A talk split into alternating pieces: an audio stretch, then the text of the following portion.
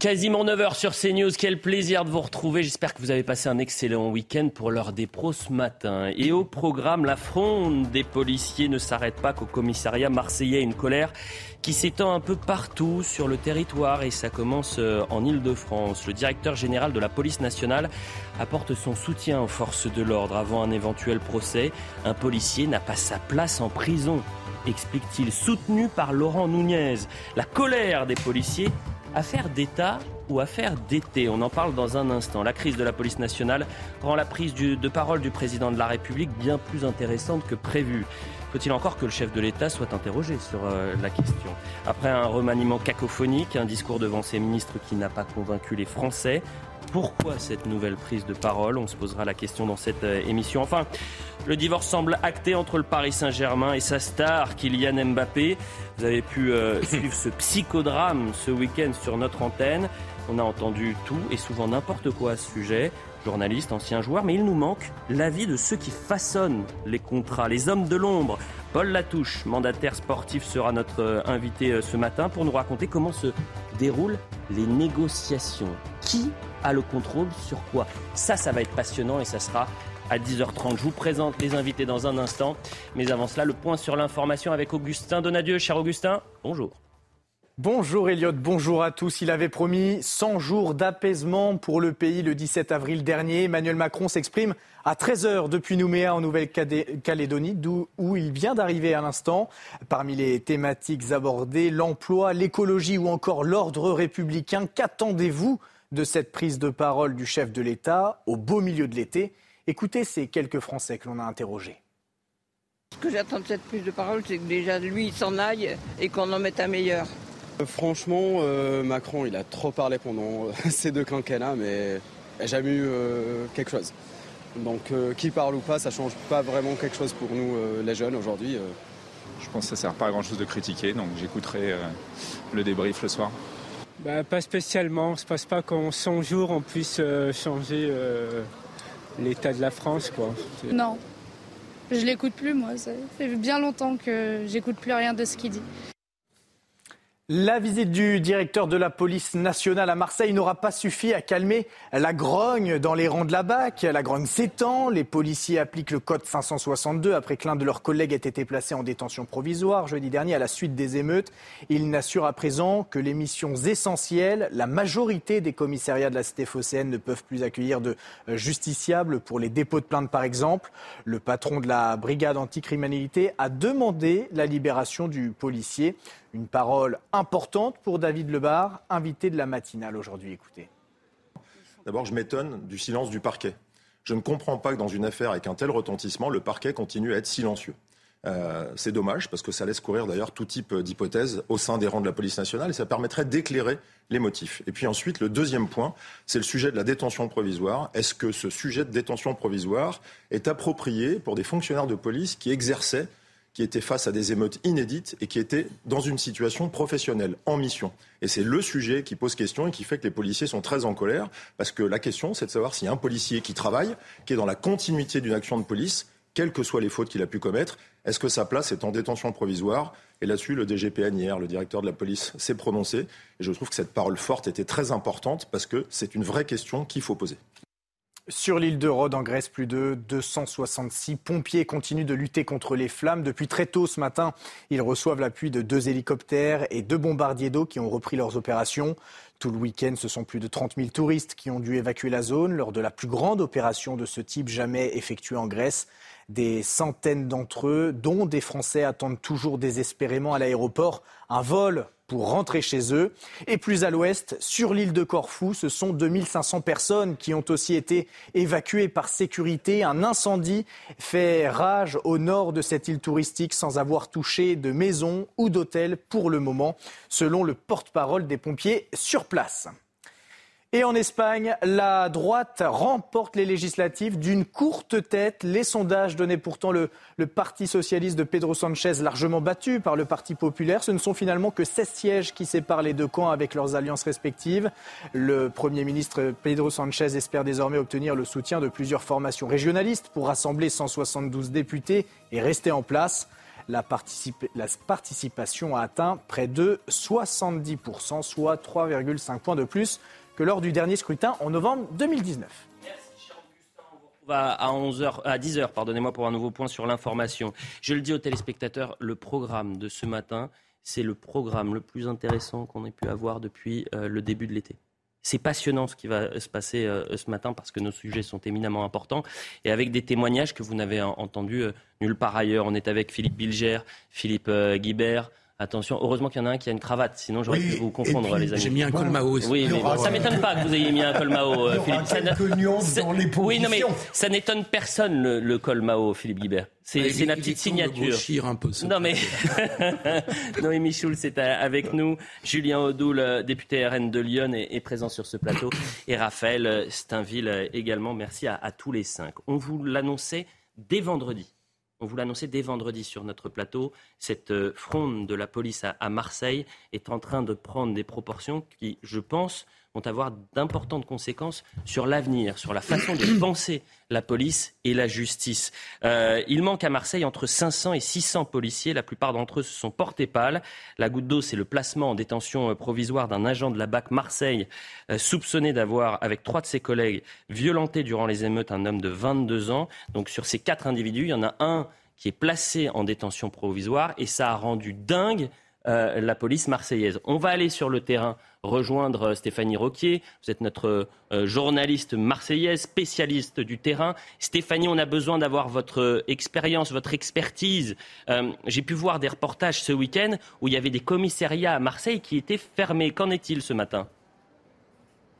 Mais écoutez, vous le disiez depuis euh, vendredi dernier, des centaines de policiers marseillais sont en arrêt maladie. Alors concernant la situation sur le terrain, j'ai pu appeler la préfecture euh, de police des Bouches-du-Rhône qui m'a expliqué que eh bien, le 17 fonctionne tout de même. Les interventions en urgence ont bien lieu.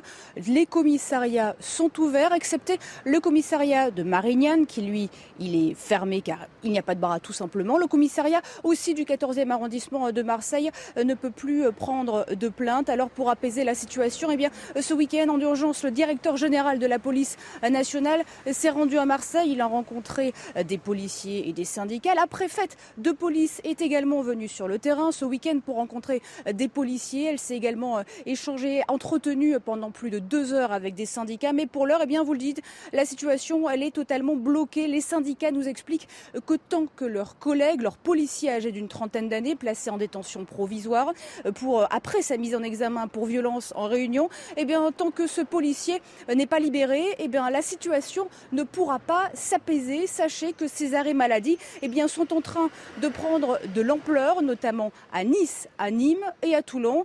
Sachez qu'aujourd'hui, eh bien, aucune réunion n'est programmée pour cette journée. Les policiers m'ont expliqué qu'ils ils attendent une éventuelle visite de Gérald Darmanin, euh, probablement en fin de semaine.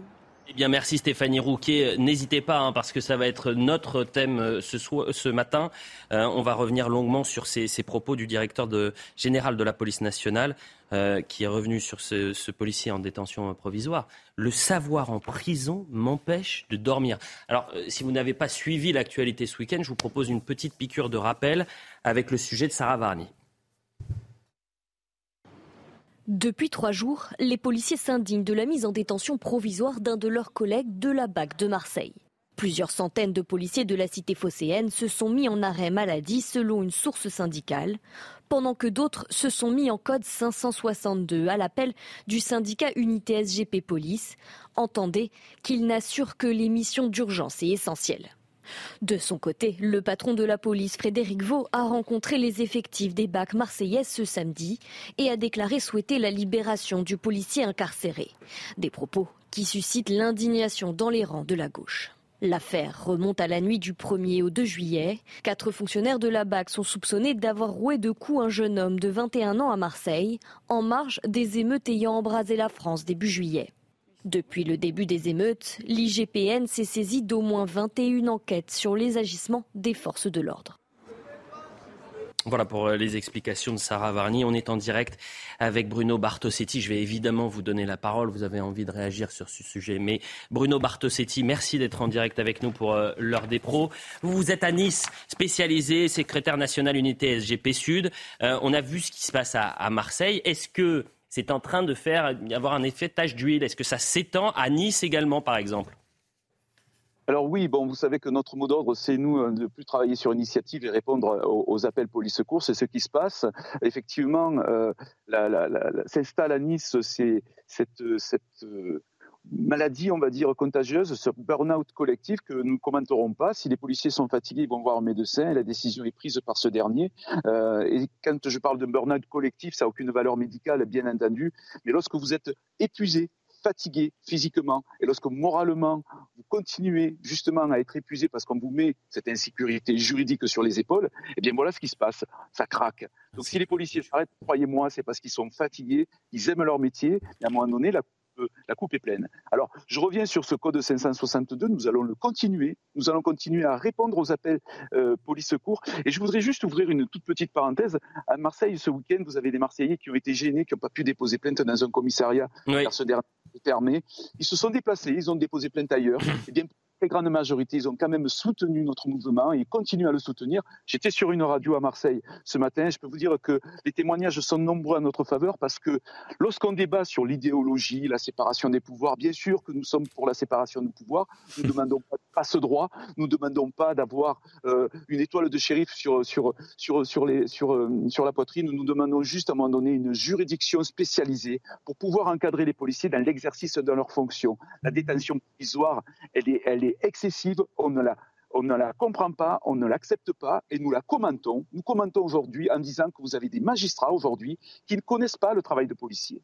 Voilà, c'est clair, la chose elle est claire, elle est là. Donc les lois, on doit les respecter, mais elles ont le droit d'évoluer. C'est pour cette raison qu'une mmh. Police appelle à ce code 562 et va continuer son action en saisissant les, euh, les parlementaires. Et nous saluons bien sûr notre directeur général qui a eu vraiment soutenir sa police. Et comme je vous l'avais dit sur l'antenne, c'est toute la profession qui est en colère et notre, notre patron l'est également. Vous êtes notre témoin du matin, Bruno Bartosetti. Vous allez rester avec nous, évidemment.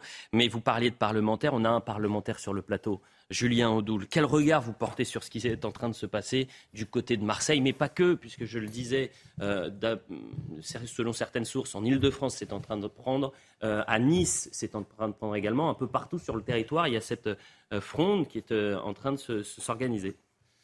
Je suis extrêmement choqué par cette maltraitance institutionnelle de nos forces de l'ordre depuis des années. Là, c'est la goutte d'eau euh, qui fait déborder le vase de l'exaspération, euh, de la colère. Moi, je soutiens à 200% nos policiers qui ne supportent plus d'être en permanence pris pour cible à la fois par la justice et en même temps par les racailles, et en même temps lâchés par les politiques et leur hiérarchie. Euh, moi, je veux bien que le directeur général de, la police vienne en renfort verbalement des forces de l'ordre. C'est légitime.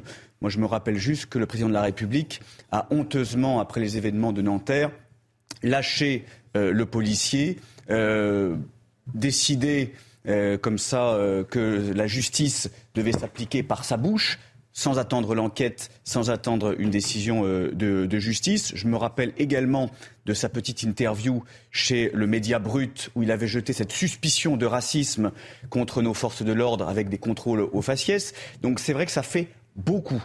Et on Une aimerait sorte de choc post-traumatique du côté des forces de l'ordre. on aimerait effectivement que euh, les politiques, que nos dirigeants soutiennent quelques secondes, mais quelques secondes, les hommes et les femmes qui tiennent la République à bout de bras, qui ont tenu pendant les émeutes et qui assurent la sécurité des Français. C'est la moindre des choses. À réaction politique de l'opposition, réaction politique ce matin de la majorité avec euh, Carl Olive qui a réagi après cette fois c'est ce que nous devons aux forces de sécurité dans ce pays au quotidien, euh, qui sont là pour euh, nous protéger. C'est la première des, libertés, parfois au péril de leur vie. Maintenant, il y a une séparation des pouvoirs. Et comme vous l'avez dit à juste titre, Monsieur Wittenberg, c'est une décision de justice. Et donc, pour, autant, pour autant, pour autant, elle interpelle. Euh, aujourd'hui, entendre qu'un policier, alors qu'il n'y a pas encore de procès, euh, est incarcéré de façon provisoire, euh, s'il était en liberté surveillée, c'est pas un voyou. euh, c'est pas quelqu'un qui va se soustraire aux demandes de, de la justice pour aller euh, à des convocations. Donc ça interpelle. Attendez, ça interpelle, mais on a la mémoire courte ou j'hallucine? Parce que l'affaire Naël, c'est la même chose. On a un policier placé en détention provisoire. Et c'est un tour fait quand même pas tout à fait de la même nature et des conséquences euh, pas les mêmes. attendez Noémie, mais vous avez entièrement raison, sauf qu'il dit pas ça le DGPN. Oui, absolument. Le directeur de la police euh, générale de la police nationale, il dit ce matin, de façon générale, je considère qu'avant un éventuel procès, un policier n'a pas sa place en prison, même s'il a pu commettre des fautes ou des erreurs graves dans le cadre de son travail. Je vous vois faire l'amour, Philippe Guibert. Je trouve c'est profondément problématique comme prise de position. C'est-à-dire que je comprends parfaitement ce que vous disiez à l'instant, c'est-à-dire le choc post-traumatique, post-émeute chez les policiers. Je comprends même ce que vient de dire le syndicaliste sur le burn-out collectif. Tout ça, on peut parfaitement le comprendre, l'entendre et, y prêter une intention importante. Mais l'argument qui est donné et le prétexte à tout ça me paraît profondément problématique. Enfin, si on lit bien ce que dit ce haut fonctionnaire qui est forcément par définition très bon en droit public mhm. et qui connaît parfaitement les règles de l'état de droit, s'il a dit ça, il va à l'encontre de cette règle de base mhm. qui est évidente pour tout le monde, qui est que la loi s'applique à tout le monde. Moi, je, traduis présomption de légitime défense pour les forces de l'ordre voilà comment je le traduis. et, s'il y a un procès, évidemment, il faut que la justice soit rendue. C'est-à-dire que on n'a pas les mêmes droits quand on est euh, policier que quand on est. mais la euh, détention provisoire s'applique à tout le monde. Mais, c'est l'exception, la détention provisoire. Je, veux bien développer mon argument. Bah oui, mais vous n'êtes pas très concret là. Allez-y. Je je suis pas très concret. La détention provisoire s'applique à tout le monde. C'est au juge d'apprécier. Alors après, on peut critiquer décision par décision, mais c'est au juge de décider si, pour tel cas de, de, présomption ou de soupçon d'actes délinquants ou criminels, il y a nécessité de la détention provisoire. Je, voudrais juste rappeler de quoi on parle quand même. S'il vous plaît, parce que tout le monde doit parler. Allez-y. mais enfin, on parle quand même d'un jeune qui s'est fait tabasser, qui a eu 60 jours d'ITT, oui. et qui a été laissé quasiment pour mort. Enfin, quand même, euh, soyons sérieux, le juge peut avoir des raisons de dire ce policier est en détention provisoire. la détention provisoire ne vous condamne pas, hein, je voudrais le rappeler. Hein. Les, conditions euh, de euh, quand euh, le, juge a décidé, non, quand le juge a décidé de prendre cette décision de détention provisoire, vous savez comment ça s'est passé? Euh, non pas le, procès, on va dire, mais quand il rencontre euh, le juge, qu'il le place en détention provisoire. Le contexte est très particulier, il faut faire attention, justement. Bah, oui, mais préciser que dans cette affaire, effectivement, il n'y a que quatre policiers qui sont mis en examen. Le parquet avait demandé le placement en détention des quatre policiers pour éviter tout risque de concertation. C'est une mmh. des conditions qui peut justifier un placement en détention euh, provisoire. Et que le juge des libertés de la détention, puisqu'on rappelle que c'est un magistrat particulier qui prend la décision du placement ou pas en détention provisoire, a décidé de ne placer qu'un seul, de ces quatre, policiers en détention provisoire. Laurent Nunez, qui partage la position du directeur euh, général de la police nationale, je partage les propos du DGPN, fier d'avoir été préfet de police des Bouches-du-Rhône et aujourd'hui à la tête de 30 000 policiers de Paris et de l'agglomération euh, parisienne. Euh, ces déclarations, ces sorties publiques, j'ai l'impression que c'est un tournant, qu'on n'avait jamais entendu cela auparavant. Est-ce que je me, je me trompe, Philippe Bilger? Non c'est une aggravation de la crise de confiance entre les citoyens, la police et le pouvoir politique. Euh, en ce qui me concerne, euh, sur ce seul point, je serais d'accord avec mon voisin de droite. Euh, je considère qu'on n'a pas à dire qu'avant un procès, on n'a pas le droit d'incarcérer un policier.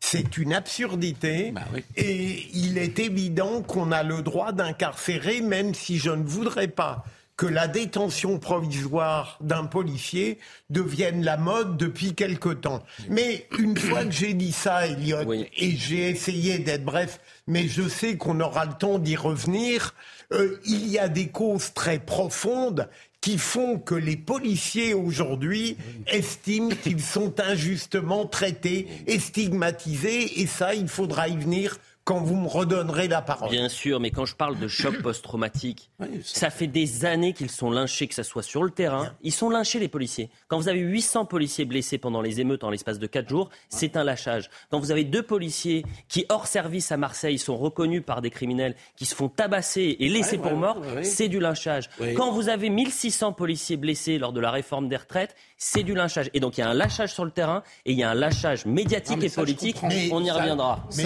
vous avez raison.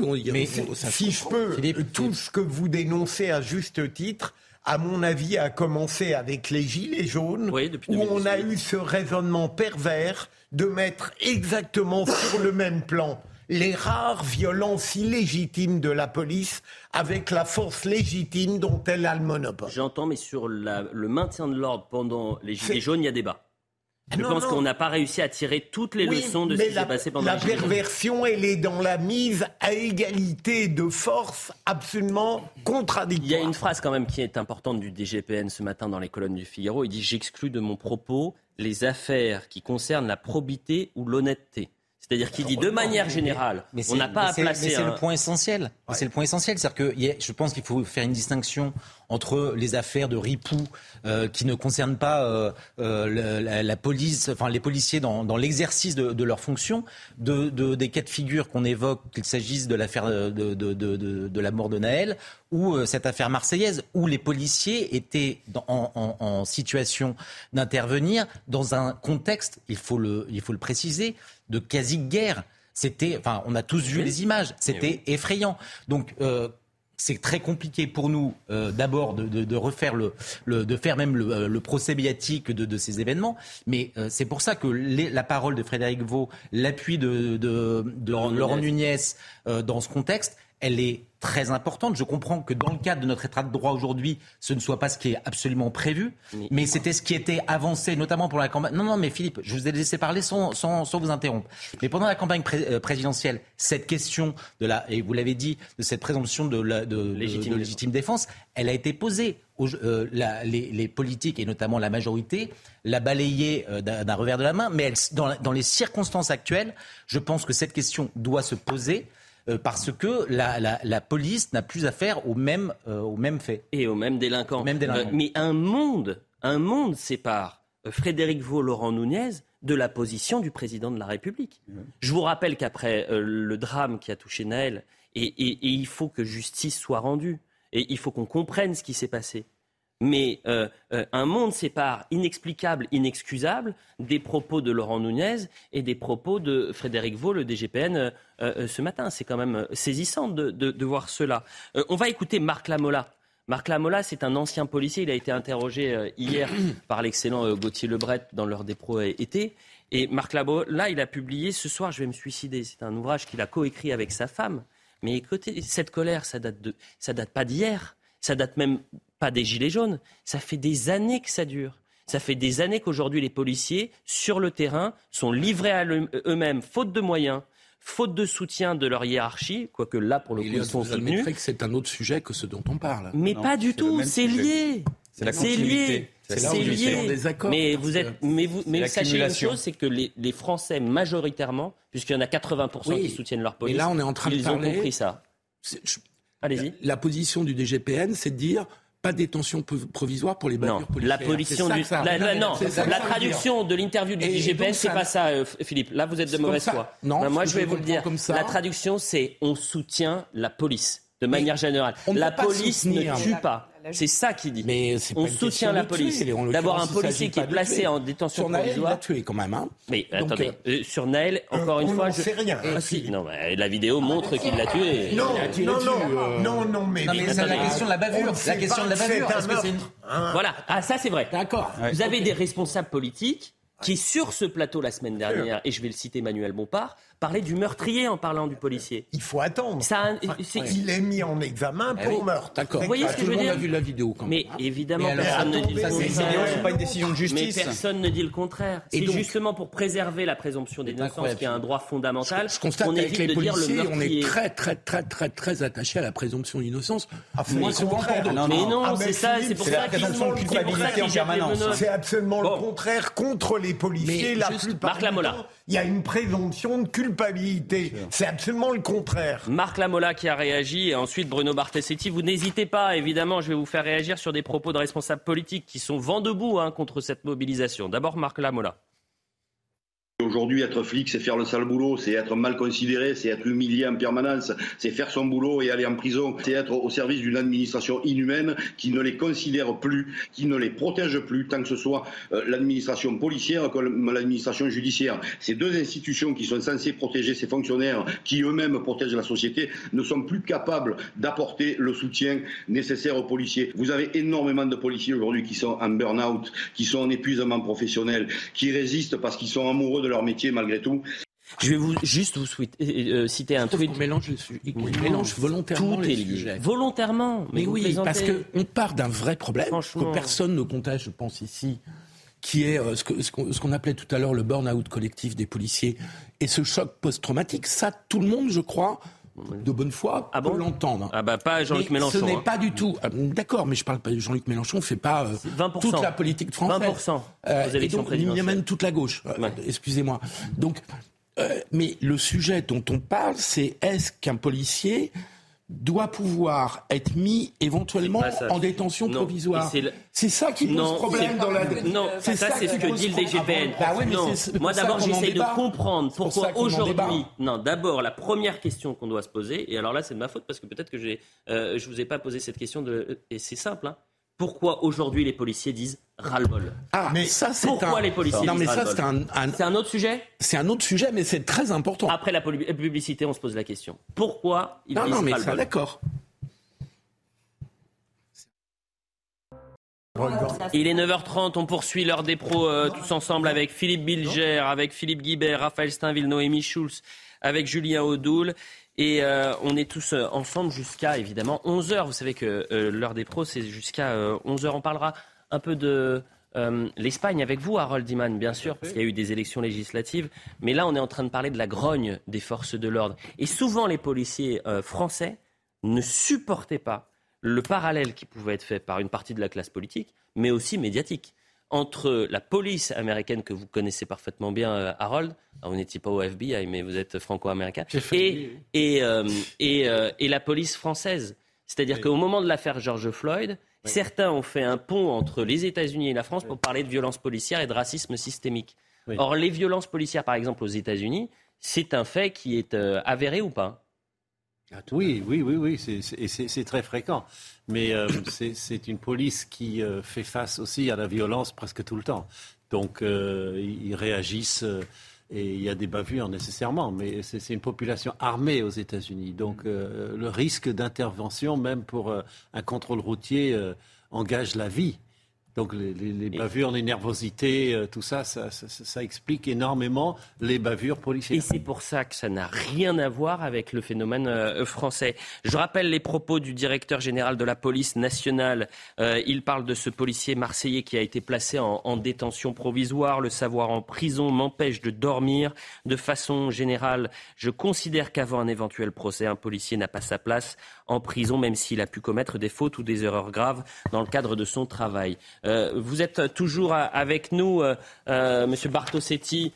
Secrétaire national unité SGP Sud. Bruno Bartosetti, vous nous avez annoncé à l'antenne que du côté de Nice, on se mobilisait également, donc ça faisait un effet tache d'huile. Moi, je pense aux téléspectateurs qui nous regardent. Concrètement, notre téléspectateur s'est par exemple fait cambrioler la semaine dernière.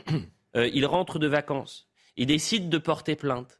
Est-ce que demain, il peut porter plainte, euh, ou cet après-midi, il peut porter plainte à Nice Est-ce qu'il sera euh, pris en charge?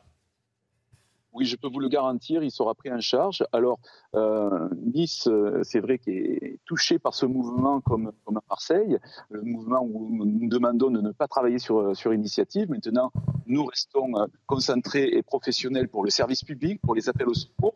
Si, prends l'exemple de, Marseille, pour faire une, comparaison avec Nice, si euh, euh, à Marseille, euh, vous aviez un commissariat de fermé ce week-end, eh bien, la, la population a pu se rendre ailleurs pour déposer plainte. Et ça a été malgré tout bien perçu. La grande majorité des Marseillais ont compris la démarche. Donc à Nice, euh, il y aura cet accompagnement du service public, je peux vous le garantir. Est-ce que vous répondez à Samia Gali euh, qui a réagi Arrêtons la surenchère pour remettre de la confiance entre la rue et la police, le respect de l'ordre public, mais l'ordre juste. On ne peut plus accepter parce qu'elle a demandé à, ce qu'une cagnotte soit suspendue, une cagnotte pour ce policier qui a été placé en détention euh, provisoire. Et elle, elle continue. Je suis choqué que ce soit la police qui remette en question le travail de la justice. Et puis ensuite, on va avoir les réactions de l'extrême gauche qui sont encore plus virulentes. Oui, alors Samia Gali, euh, elle est bien gentille, mais sur la cagnotte, elle devrait connaître quand même le sujet. Il y a une cagnotte qui a été euh, controversée euh, autour de, l'affaire de, Naël.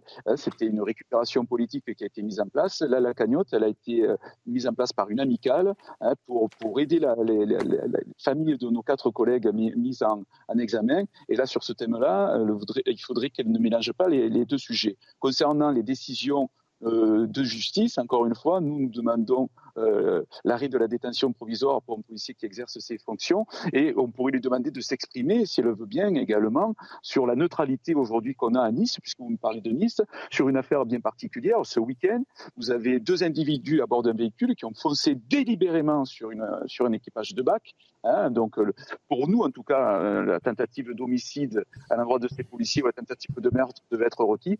Eh bien non, ça n'a pas été le cas. Alors, ça, il faut l'expliquer aussi, il faut aller un petit peu plus loin. Alors, c'est vrai qu'aujourd'hui, on, crève de cette idéologie hein, euh, des, bien pensants, mais il faut venir voir sur le terrain ce qui se passe. La population n'est pas dupe.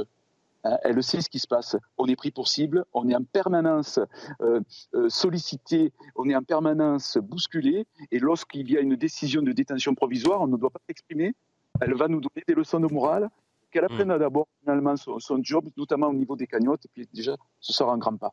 Bon, si Samuel Gali veut évidemment réagir sur notre antenne, euh, elle est euh, la bienvenue, euh, évidemment, parce que ce serait intéressant de la voir sur ce qu'il se, passe. Je rappelle également les propos de Laurent Nunez ce matin, qui était au plus près de Gérald Darmanin au ministère de l'Intérieur avant d'être préfet de, police de Paris. Je partage les propos du DGPN, fier d'avoir été préfet de police des Bouches-du-Rhône et aujourd'hui à la tête de 30 000 policiers de Paris et de l'agglomération parisienne. Dernière réaction de David Lebars cette fois-ci qui revient sur le placement en détention provisoire de ce policier de la Black euh, marseillais. Moi, je ne parle que de fait de sécuriser l'enquête. Et quand on a face à soi des policiers qui sont mis en cause, personne ne vous dit, et pas moins moi, et encore moins moi en tant que syndicat des commissaires, qu'un policier doit être exonéré. Je vous dis juste que son sort n'est pas d'être en détention provisoire parce que la mesure préventive qui consiste à l'enfermer ne correspond pas au métier pour lequel il a été recruté. Il est policier, il rend des comptes, il sait parfaitement quelle est la loi, et même s'il a commis des fautes, son sort, ça n'est pas d'être dans une maison d'arrêt. Sandrine Rousseau fait le procès du policier, moi je ne le fais pas, et je ne fais pas le procès de la justice. Et d'ailleurs, s'ils ont commis des fautes, personne ne doute que la justice passera, qu'ils seront sans doute condamnés, et si les faits reprochés sont graves, ils seront sans doute condamnés lourdement. Ce que je vous l'ai dit aussi en préambule, un policier, quand il agit dans le cadre de ses fonctions, il y a la circonstance aggravante du fait qu'il a pu commettre des fautes comme dépositaire de l'autorité publique. Ils rendront des comptes comme les autres. Pendant qu'on écoutait le son, et je ne cite personne, à ma gauche, on a pu dire c'est incroyable ce qu'on entend, et à droite, on a dit bah oui, donc il va falloir euh, traduire. Philippe Bilger. Euh, Elliot, je voudrais euh, revenir sur ce que j'indiquais tout à l'heure. après avoir discuté la généralité de Frédéric Vaux, confirmée par Laurent Nunez, il faut bien comprendre que depuis des années, le climat d'hostilité systématique à l'égard de la police de la part d'une frange de la classe politique de gauche et d'extrême gauche, avec la mise en cause permanente de la parole policière, avec la présomption de culpabilité, a créé un climat d'exacerbation dont on atteint aujourd'hui le paroxysme. Donc vous considérez que ce climat-là est l'une des causes principales de euh, bah, ce ras-le-bol des policiers qui, je le rappelle, Noémie, en fait, un policier, il faut le dire aux téléspectateurs, il ne peut pas faire grève. Non, il y a un certain nombre de professions, les policiers, surveillants pénitentiaires, les magistrats, euh, les personnels de transmission du ministère de l'Intérieur n'ont pas le droit de faire grève pour assurer la continuité du service public. Et donc, effectivement, la, la, solution là qui a été trouvée euh, par certains policiers, c'est de se mettre en, en arrêt maladie pour manifester leur, euh, leur, désaccord avec la décision qui a été prise de placement en détention provisoire. De se porter pâle, et je le disais, il y a entre 500 et 600 policiers du côté de Marseille qui euh, ne sont pas en activité aujourd'hui. Euh, et c'est énorme. sur ce climat-là, et finalement sur cette justice, vous savez, il y a, il y a deux ans, C'était Fabien Van Namerlik, secrétaire général d'Alliance, qui au pied de l'Assemblée nationale, lors d'une manifestation, avait dit le problème de la, justice, de la police, c'est la justice. Ça avait fait un scandale. Bah, on en voit les conséquences aujourd'hui, Julien Audoul, non? Bien évidemment. C'est-à-dire que certains juges, malheureusement, dans un contexte de flic bashing, considèrent que les policiers sont des délinquants présumés. Et c'est vrai que la présomption de culpabilité contre nos forces de l'ordre, elle est insupportable. On a l'impression depuis quelques années, je mets entre parenthèses euh, l'épisode des attentats de 2015 où euh, nos forces de l'ordre étaient érigées en héros de la République, mais depuis quelques années, nos policiers ont juste le droit de se taire, ont juste le droit de s'en prendre plein la gueule dans les manifestations, dans les quartiers à coups de mortier, euh, dans euh, les euh, opérations de maintien de l'ordre. ils ont le droit aussi de mourir. Ça ne choque personne, et surtout pas à gauche ou à l'extrême gauche, que des policiers tombent avec l'uniforme de la République dans l'exercice de leur mission pour protéger les Français. Mais ils n'ont pas le droit d'assurer leur mission, ils n'ont pas le droit d'assurer leur défense et ils sont toujours visés systématiquement. Et moi je veux dire sur la présomption de légitime défense, pourquoi elle est essentielle? Les policiers sont des Français comme les autres, sont des justiciables comme les autres, très bien. Sauf que chaque citoyen n'est pas détenteur du monopole de la violence légitime. Les policiers, comme les gendarmes, ils ont une mission spécifique, spéciale, qui leur donne un statut particulier. C'est pour ça que Marine Le Pen avait proposé cette présomption de légitime défense qui leur assure une sécurité morale. Pourquoi? Parce que pourquoi aujourd'hui il y a ce ras-le-bol? C'est pas seulement parce qu'il y a l'histoire de cette détention. Si cette détention arrivait maintenant sans qu'il y ait 20 ans ou 10 ans de passif où la police, la police a été lâchée, il n'y aurait pas cette réaction euh, en chaîne. Aujourd'hui, les policiers ont besoin d'être soutenus moralement. C'est ce qui manque. Philippe Guibert. Ce dont on parle, c'est de savoir si on doit avoir une justice d'exception pour les policiers. C'est ça, en fait, le fond du sujet. Moi, je pense que non. Je pense que la présomption euh, d'innocence pour euh, de légitime défense pour les policiers est une erreur. Ça sera le meilleur moyen, ça serait le meilleur moyen de couvrir les bavures policières. Je voudrais revenir à, on parle de quoi? On parle de quatre policiers qui ont tabassé un type et l'ont laissé. Surtout que la présomption de légitime défense, la question se pose dans l'affaire euh, Naël, où vous avez effectivement un jeune au volant d'une voiture avec un policier qui dit qu'il s'est senti en danger de mort et qu'il a cru que son collègue allait être embarqué, et donc il dit qu'il a tiré pour protéger sa vie. Après 20 minutes de course-poursuite. Oui, mais cette présomption de légitime défense, euh, je ne vois pas à quel moment dans l'affaire euh, là des policiers de la BAC de Marseille, où vous avez effectivement plusieurs policiers qui euh, ont du mal à neutraliser un jeune homme, mais on est, la légitime défense, à un moment, c'est d'avoir peur pour sa vie. Je ne suis pas sûr que ces policiers expliquent qu'ils ont eu peur pour leur vie euh, reprendre... dans, cette, affaire-là. Dans un climat, il faut le rappeler, dans le contexte d'émeutes. Non, mais c'est-à-dire que, les policiers... Oui, je dis juste dans le contexte d'émeutes à Marseille. légitime défense, elle ne s'appliquerait pas à toutes les affaires dans les J'entends, mais ce que vous oubliez, ce que vous oubliez, Philippe pardonnez-moi, les policiers, en fait, ils en ont ras-le-bol, c'est ce que je disais, du climat politique et médiatique et judiciaire. Excusez-moi, le syndicat de la magistrature, qui représente 30% euh, des, magistrats en France, qui nous explique que le problème, c'est la police et ce ne sont pas les délinquants, qui euh, publie depuis 2005 un, un, livret pour dire le guide du manifestant. attendez, le guide du manifestant.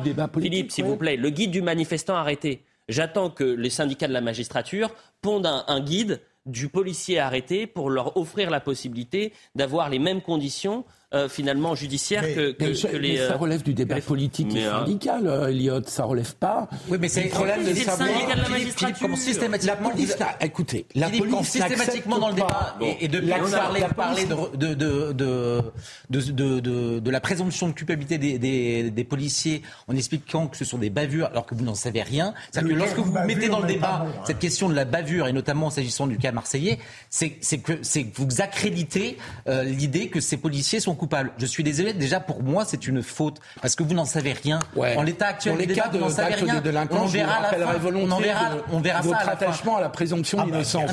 Euh, parce qu'on parle à longueur d'année sur ces plateaux de faits de délinquance. c'est juste un beaucoup moins de précautions. Je rappelle même sur le, que le, sur le jeune Naël, on a été rappelé ces signalements vis-à-vis de la police. Est-ce qu'on n'a pas pris précaution de sa présomption d'innocence aussi Donc il faut arrêter d'avoir deux poids deux mesures. Ça, je trouve que c'est un vrai vraisemblable. Donc là, on a quatre policiers qui ont tabassé un jeune de 22 ans. encore, dans encore une une fois, c'est situation. la, c'est la liberté de vos propos, mais, mais c'est- on dans sait situation où rien. ils n'étaient pas en légitime défense comme on Ça dit. paraît, on n'en sait Mais rien. rien. C'est votre choix. C'est votre choix. Vous pouvez assumer un choix situation. politique d'accabler la police. Mais, c'est pas accabler la police, Si, c'est là où est la perversion de votre raisonnement. Pardonnez-moi. Ah oui. C'est pas accabler la police, c'est dire qu'une police républicaine qui a le monopole de la violence légitime, la violence, de la force contexte, légitime, la force Quel est le contexte, légitime, c'est dans le contexte Philippe, de la loi et Philippe, c'est Et le contexte. proportionné. Alors quand on Donc envoie ça ne veut pas dire qu'on a le droit dans un, de faire n'importe quoi. de razzia. Pas tous en même temps, s'il vous plaît, mais en Ça tous veut les dire cas, qu'on n'a pas le droit de faire n'importe quoi Pardonnez-moi de vous dire ça comme ça. Mais c'est une évidence. Euh, Ah, personne, bah, personne ne dit le contraire. bah, en il faut revanche, la rappeler. En revanche, Parce que ce si- qui est rappelé et votre réflexion, euh, elle est soutenue en tous les cas, et je suis désolé, c'est factuel.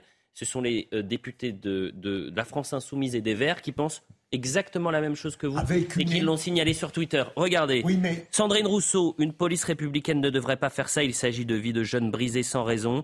Ceux qui ont porté les coups, voire tiré leurs armes, sont les auteurs de ces violences, non les victimes. Jean-Luc Mélenchon, compte tenu de la situation de la police à Marseille, que reste-t-il de la loi et de l'autorité de l'État? Où est passé l'arc républicain? Insupportable abandon de la population marseillaise. Je rappelle que Jean-Luc Mélenchon, pendant les émeutes, disait les chiens de garde, les chiens de garde nous appellent euh, à- au calme, nous appelons à la justice. qu'est-ce que vous voulez dire que je Voilà ceux qui mettent en cause la République. Qu'est-ce que vous voulez dire Bah, euh, exactement. euh, je- je comprends pas ce que vous militants- voulez me dire. Ces militants nous expliquent qu'il y a une Moi, pense- du côté de la, de, de la police. Voilà. Si je, me ça. si je peux me permettre C'est juste pas une ça, petite chose. En ouverture de votre journal, euh, votre journaliste expliquait qu'il y avait 21 signalements euh, qui avaient été faits auprès de l'IGPN pour euh, violences policières. Oui. Qu'est-ce que ça signifie concrètement pour ces policiers? C'est-à-dire qu'il va y avoir une enquête, euh, probablement des, des- des- des gardes à vue, des interrogatoires, et à la fin, qu- qu'en restera-t-il à la toute fin après éventuel procès? Probablement rien du tout. En revanche, Ça, on n'en sait rien. Non mais, non mais, On n'en sait Il y a même une enquête, non, donc attendons de voir ce qui Mais va en se revanche, qu'en est-il de ceux qui ont accusé, qui ont, qui ont porté plainte Et donc, euh, à, à quel moment on s'intéresse aussi à ceux qui ont parfois affabulé dans, dans- et, et qui ont accrédité le discours porté aujourd'hui par Philippe Guibert Avançons un tout petit peu sur ce sujet-là. Et en fait, ce- cette euh, affaire, c'est une affaire d'État ou une affaire d'été? Ben, Je pense qu'on va vers l'affaire d'État parce Affaire que d'État, vous dites? Oui, une affaire d'État, mais pas dans le même sens que Philippe. Non, mais affaire d'État, donc parce si c'est- qu'elle montre à quel point la police en a par-dessus la tête Donc démocratique. si c'est une affaire d'État, ça rend l'entretien euh, que personne s'y intéressait, hein, euh, la, la prise de parole du président de la République à 13h, beaucoup plus intéressante. oui, mais Beaucoup, essentielle quasiment. C'est-à-dire qu'on attend des journalistes de France euh, Télévisions et de TF1 qu'il y ait une question sur cette fronde des forces de l'ordre. Je suis sûr qu'elle sera posée. Et on va voir la réaction, parce qu'aujourd'hui, les policiers sont soutenus par le DGPN, sont soutenus par le préfet de police de Paris. Et c'est euh, un monde sépare le président de la République de ces propos-là. Je rappelle que le président de la République, il parlait de violence policière sur Brut. Euh, il a qualifié d'inexplicable et d'inexcusable euh, le, le- drame concernant Naël. Alors normalement, on dit que quand on parle à un 13h, c'est qu'on n'a pas grand-chose à dire. Ça, c'est ce, source de l'Élysée. c'est les mauvaises langues qui disent ça. Bah, Oui. Quand on parle à un, vous parlez à un 20h, vous faites une allocution, euh, euh, vous n'avez pas besoin de journaliste. Bon, je vous propose qu'on regarde une séquence qui nous ramène il y a 40 ans, 40 ans en arrière. Euh, on est en 1983, François Mitterrand est, euh, accorde à la télévision euh, euh, un entretien à Antenne 2 sur justement des tensions euh, entre les forces de l'ordre et le gouvernement. C'est-à-dire que Robert Badinter, on appelle à la démission du côté des policiers Robert Badinter, le ministre de l'Intérieur à l'époque c'est Gaston Defer, et très rapidement je rappelle le contexte. En fait on est le 3 juin 1983, donc il y a quasiment euh, 40 ans jour pour jour, le jour des obsèques de deux policiers, Émile Gondry et Claude Caillola, euh, tués par des cambrioleurs qu'ils avaient pris en flagrant délit, avenue de Truden dans le 9e arrondissement de Paris. Un troisième policier est également blessé, et c'est des cambrioleurs qui en, fait se révéleront des membres d'Action Directe. Et donc il y a un ras-le-bol généralisé du côté de la police et il y a d'énormes tensions. Réaction de François Mitterrand, c'était il y a 40 ans. Vendredi dernier, les policiers créaient le désordre à Paris. Hier soir, des sanctions sont tombées. Est-ce que vous considérez que l'incident est clos alors que certains prennent ces manifestations comme un symbole, celui de la dégradation de l'autorité de l'État? Puisque vous commencez notre dialogue par cette affaire, je vous dirai tout de suite que pour moi, il est une loi qui passe avant les autres. La République doit être honorée est servi par tous les citoyens et plus encore par ceux qui ont pour mission et pour métier de la défendre.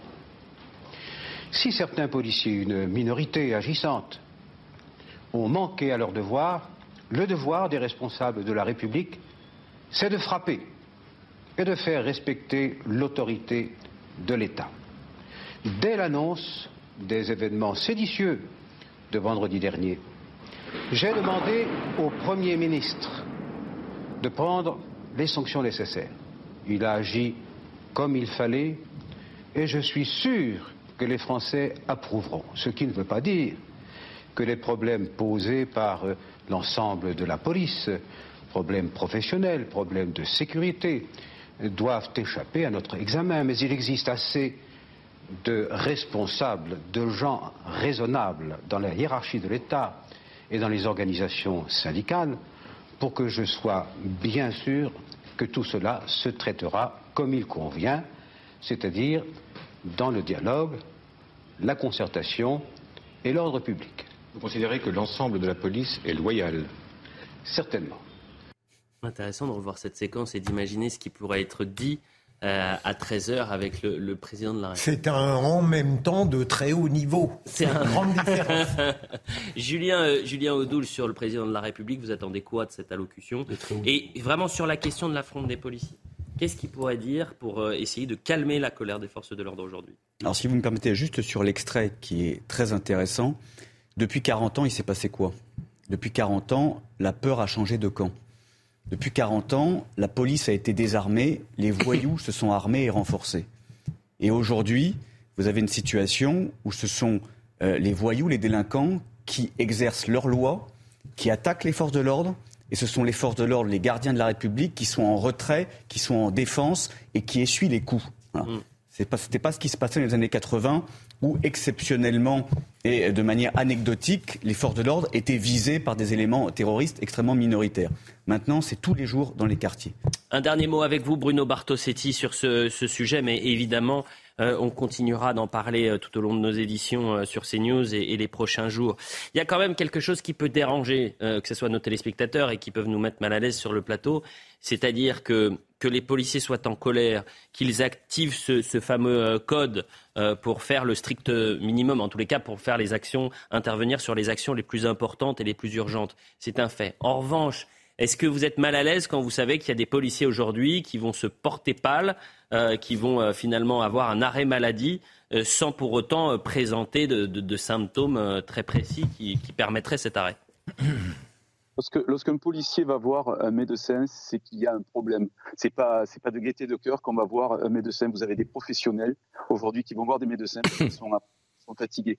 Donc c'est vrai que je ne vais pas commenter une décision médicale. Maintenant, elle a lieu tout simplement parce que la fatigue s'est exercée sur les épaules des policiers. Quand on travaille 12 jours d'affilée à raison de 10-12 heures par jour, comment voulez-vous qu'on ne soit pas fatigué physiquement et ensuite moralement quand on a une telle décision est prise à l'endroit d'un policier qui est, comme on va y revenir dessus, mais en détention provisoire. Donc je comprends le malaise par rapport au service public, mais je vous l'ai dit, hein, il, y a, très peu de temps, la population marseillaise nous comprend et nous soutient, même avec un commissariat fermé, ils se déplacent, ils vont déposer plainte ailleurs. C'est regrettable pour le service public, mais nous, notre action à Unité SGP, c'est bien sûr de dire plus de travail d'initiative. On reste sur cette ligne-là, et concernant la la maladie, je ne vais pas commenter.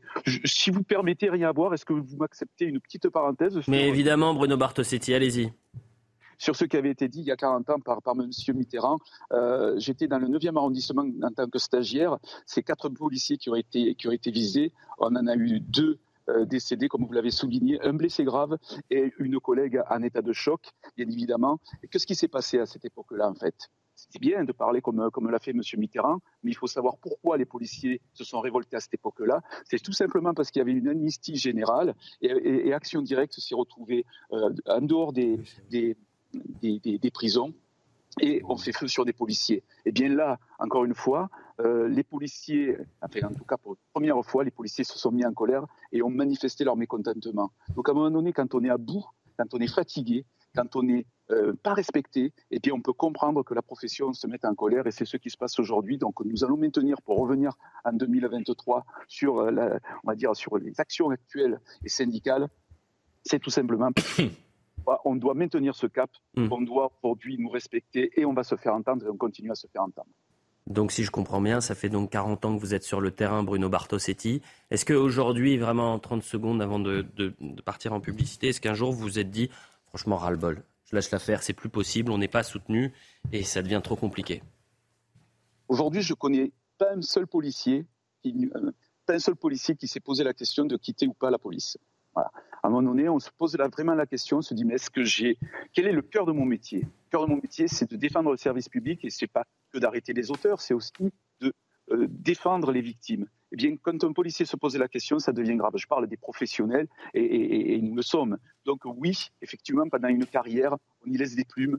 Vous avez des policiers au quotidien qui vont assister des autopsies sur des enfants, euh, qui vont euh, relever des, personnes décédées sur la route. On, touche la misère sociale en permanence. On est, on est dans le sombre en permanence. Mm. Comment voulez-vous qu'on puisse traverser cette période professionnelle sans, être touché euh, dans, nos entrailles. C'est une évidence, très difficile à tous les niveaux et on doit maintenant comprendre que même pour euh, la France insoumise, même lorsqu'on est de gauche, on a le droit de, faire tomber les tabous et de dire bon, je suis dans mon idéal, je soutiens ma police qui est vraiment républicaine et doit être respectée, respectée en tant que telle. Eh bien, merci pour votre témoignage, Bruno euh, Bartosetti. Je pense à tous ces élus, euh, la France insoumise, qui attaquent depuis tant de mois les forces de l'ordre. Euh, et Gérald Darmanin leur a dit d'ailleurs, les yeux dans les yeux, en pleine commission, mais venez, avec les CRS, avec les braves, faites une mission et vous verrez peut-être que vous comprendrez ce qu'ils qui vivent sur le terrain. Bah, c'est ça que Thomas Porte, Antoine Léaumont euh, et consorts devraient peut-être faire. Passer une après-midi, une journée avec eux sur le terrain, embarquer avec les policiers sur une manifestation. Il faut se souvenir que pendant les manifestations contre la réforme des retraites, à Paris, il y en a un qui a fini en torche humaine. On lui a lancé le... Et on l'a oublié. Les policiers, le ras-le-bol. Pourquoi, ils en... Pourquoi aujourd'hui ils lâchent l'affaire? Ils ont euh, publié une lettre ouverte demandant à être reçus par le président de la République à l'Élysée pour pouvoir parler après la réforme des retraites. Ils ont été reçus par le directeur de cabinet. Vous pouvez pas prendre une heure pour recevoir les forces de l'ordre après trois mois. ils ont tenu, ils ont tenu le territoire pendant, pendant, pendant les émeutes. Sans eux, c'était un drame absolu. Je pense que là, on sera tous d'accord pour eh ben dire que là, il y a des, que les conditions de travail des policiers ont profondément changé, comme vous l'avez dit, et qui sont l'objet d'agressions. Ça, c'est incontestable et, euh, et il faut s'en occuper sérieusement. La publicité, on va remercier Julien Audoul et Nomi Schulz. Dans un instant, on revient, on va peut-être faire un tour du côté de euh, la rue Saint-Honoré, puisqu'il y a les obsèques de Jane Birkin qui se tiennent avec des centaines de Français. On va parler de Thibaut Pinot, tiens. Regardez l'image, puisque euh, ces euh, obsèques se, déroulent actuellement. Jane Birkin qui s'est éteinte le 16 juillet dernier à son domicile parisien, alors que, si je ne m'abuse, on voit Catherine Deneuve Catherine Deneuve qui vient d'arriver donc euh, au niveau de l'église Saint-Roch euh, à Paris et qui monte les marches. je crois qu'à côté de Catherine Deneuve, à gauche, ce serait peut-être Benjamin Biolay. la publicité, on revient dans un instant, on ira voir notre reporter. C'est ça hein? Ouais, ouais, Et un peu plus de 10 heures sur CNews, vous voyez cette image euh, en direct. Euh, la femme du président de la République, Brigitte Macron, est en train d'arriver à, l'église Saint-Roch à, Paris euh, à l'occasion des, obsèques de Jane Birkin, je le rappelle, qui s'est éteinte le 16 juillet à, son domicile parisien. L'église Saint-Roch qui, en raison de l'exiguïté du bâtiment, l'accès à la cérémonie sera réservé à son entourage familial et euh, amical. On a pu apercevoir juste avant la, publicité euh, Benjamin Biolay, Catherine Deneuve euh, arrivée donc dans cette église Saint-Roch à, à, Paris. Brigitte Macron de, de, dos donc qui pénètre dans cette, cette église. Le point sur l'information rapidement avec Augustin Donadieu et, et, on ira tout de suite sur le terrain rejoindre notre reporter qui est non loin de, cette église Saint-Roch. Augustin, bonjour. Rebonjour Elliot. La des policiers à Marseille s'étend à Paris. Les fonctionnaires appliquent également le code 562. Dans le 12e arrondissement, par exemple, aucun véhicule de police secours ne circule. La totalité des policiers sont en arrêt euh, maladie. Le directeur général de la police nationale en déplacement hier à Marseille a demandé la libération du fonctionnaire. Emmanuel Macron est arrivé à Nouméa, la toute première étape d'un déplacement d'une semaine en Océanie. Cinq ans après sa dernière visite, le président tentera d'apaiser les tensions autour du référendum sur l'autodétermination de 2021. Il s'exprimera à 13h lors d'une interview télévisée. Dans sa prise de parole, le chef de l'État devrait aborder l'emploi, l'écologie ou encore l'ordre républicain. Et en Grèce, plus de 30 000 touristes ont dû évacuer l'île de Rhodes ce week-end lors de la plus grande opération du type jamais effectuée en Grèce. Plus de 2000 d'entre eux ont quitté l'île en feu par bateau, à la hâte, mais ils sont encore plusieurs centaines bloqués sur place, notamment euh, dans les aéroports, à attendre un vol pour pouvoir rentrer chez eux en France. Merci beaucoup Augustin Donadieu. Le terrain tout de suite, puisque euh, nous sommes avec Régine Delfour. Régine Delfour, vous êtes euh, au pied de l'église Saint-Roch où va se, tenir ces obsèques de, Jane Birkin, l'icône française Jane Birkin franco-britannique euh, qui se tiennent ce matin ces obsèques à 10h à l'église Saint-Roch. On a vu arriver il y a quelques instants, quelques secondes, euh, Brigitte Macron, euh, Régine Delfour. Oui, absolument. Euh, la voiture de Brigitte Macron s'est euh, arrêtée juste euh, devant l'église de Saint-Roch. Là, nous avons vu Laurent Lafitte arriver. La cérémonie devait débuter à 10h, mais il y a un petit peu de retard. Nous n'avons toujours pas vu non plus le cercueil arriver. Alors, beaucoup de personnalités, 500 hein, personnalités sont attendues. Nous avons pu voir, apercevoir Carole Bouquet, encore José Garcia, Charlotte Rampling aussi. Sheila est là aussi, ainsi que Adamour. Vous avez vous l'avez dit tout à l'heure, Catherine Deneuve est arrivée, elle est accompagnée de Benjamin euh. Euh, donc une cérémonie qui doit durer euh, près de deux heures. Ici, il n'y a que euh, les personnes proches de la famille euh, et, la famille qui sont autorisées à être dans cette rue euh, Saint-Honoré.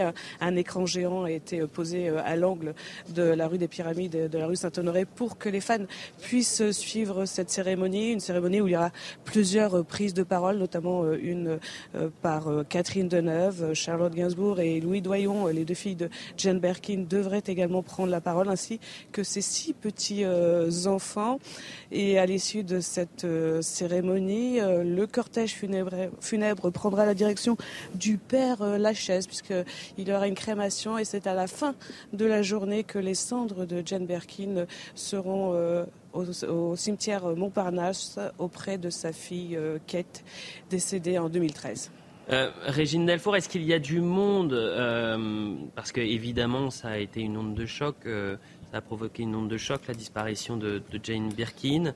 Euh, moi, j'ai le souvenir, par exemple, des obsèques euh, et de cet hommage populaire pour Johnny euh, Hallyday. Est-ce qu'on est sur plusieurs centaines, plusieurs milliers de, Français qui sont venus rendre un dernier hommage à, Jane Birkin ce matin?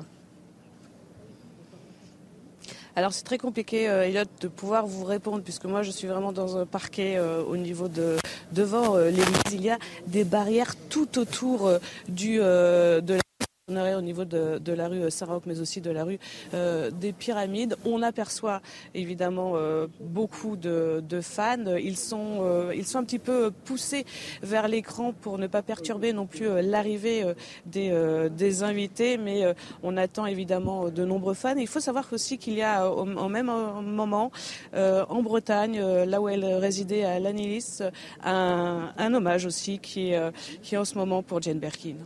Eh bien, écoutez, merci beaucoup, euh, Régine Delfour. Évidemment, lorsque le, le, et le euh, cercueil arrivera, nous, nous, reviendrons vers vous euh, d'un instant à, l'autre.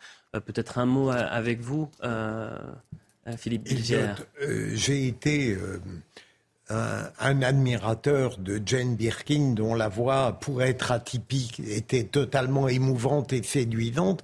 Mais puis-je faire une référence euh, très personnelle euh, L'ex-mari de mon épouse a l'a très très bien connue et a écrit un livre de référence sur elle.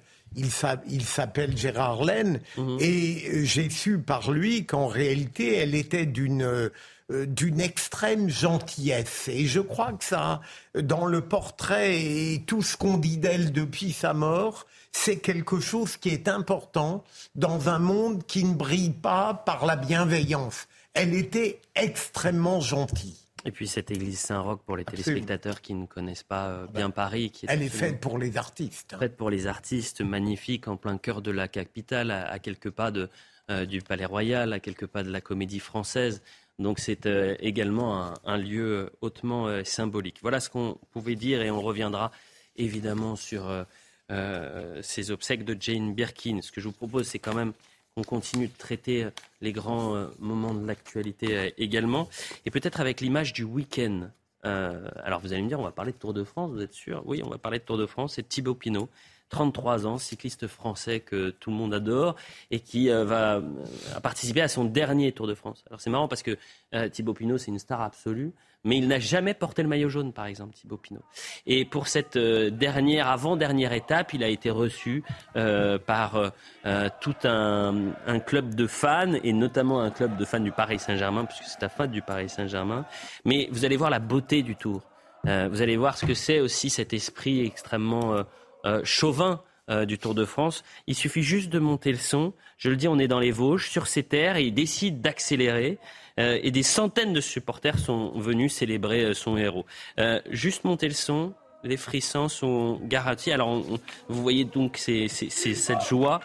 Et je vous invite à regarder, je pensais qu'on avait la séquence, je vous invite à regarder cette séquence un peu plus tard. Plus de 5 millions de téléspectateurs ont suivi l'avant-dernière étape. 48% de part de marché. Emmanuel Macron a même réagi.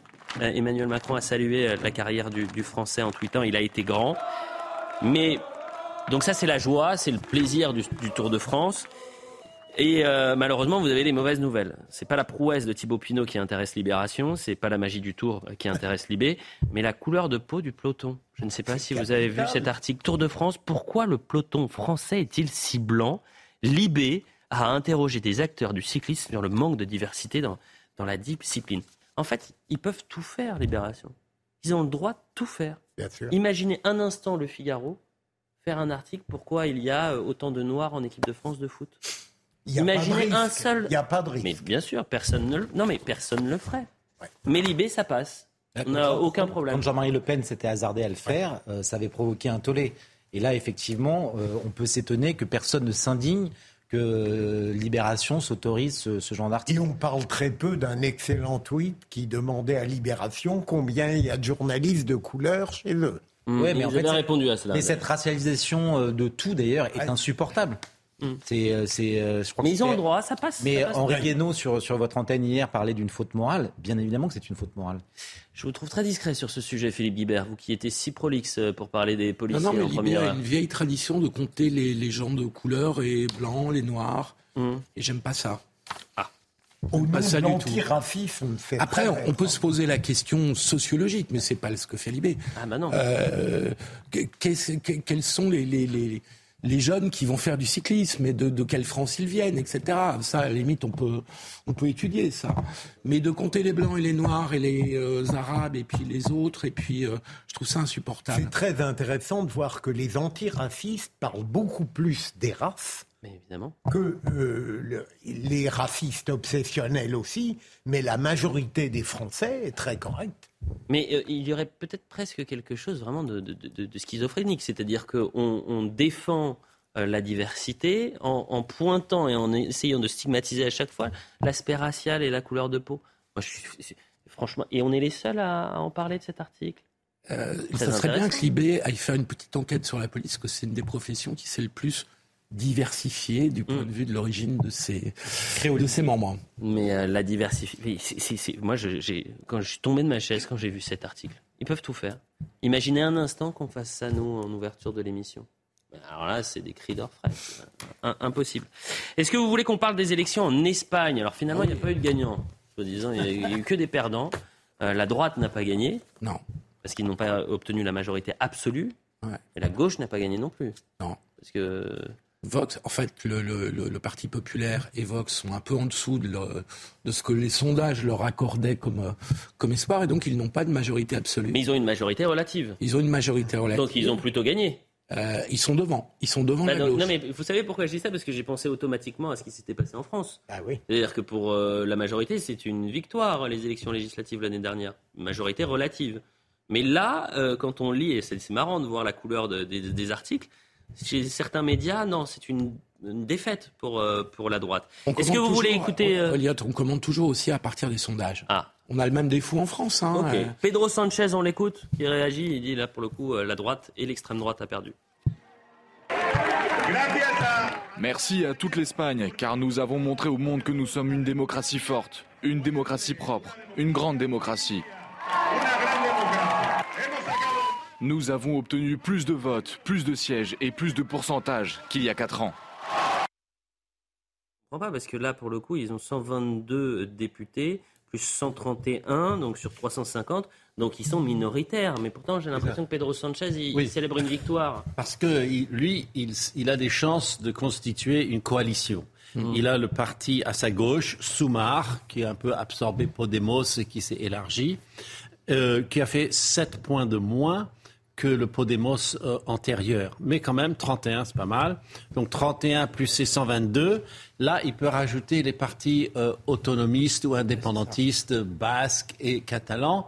Et avec ça, il arrive à une majorité. Mais il sera évidemment redevable à des indépendantistes qui vont exiger un maximum de transfert de compétences, tout cela dans leur optique d'aller vers l'indépendance.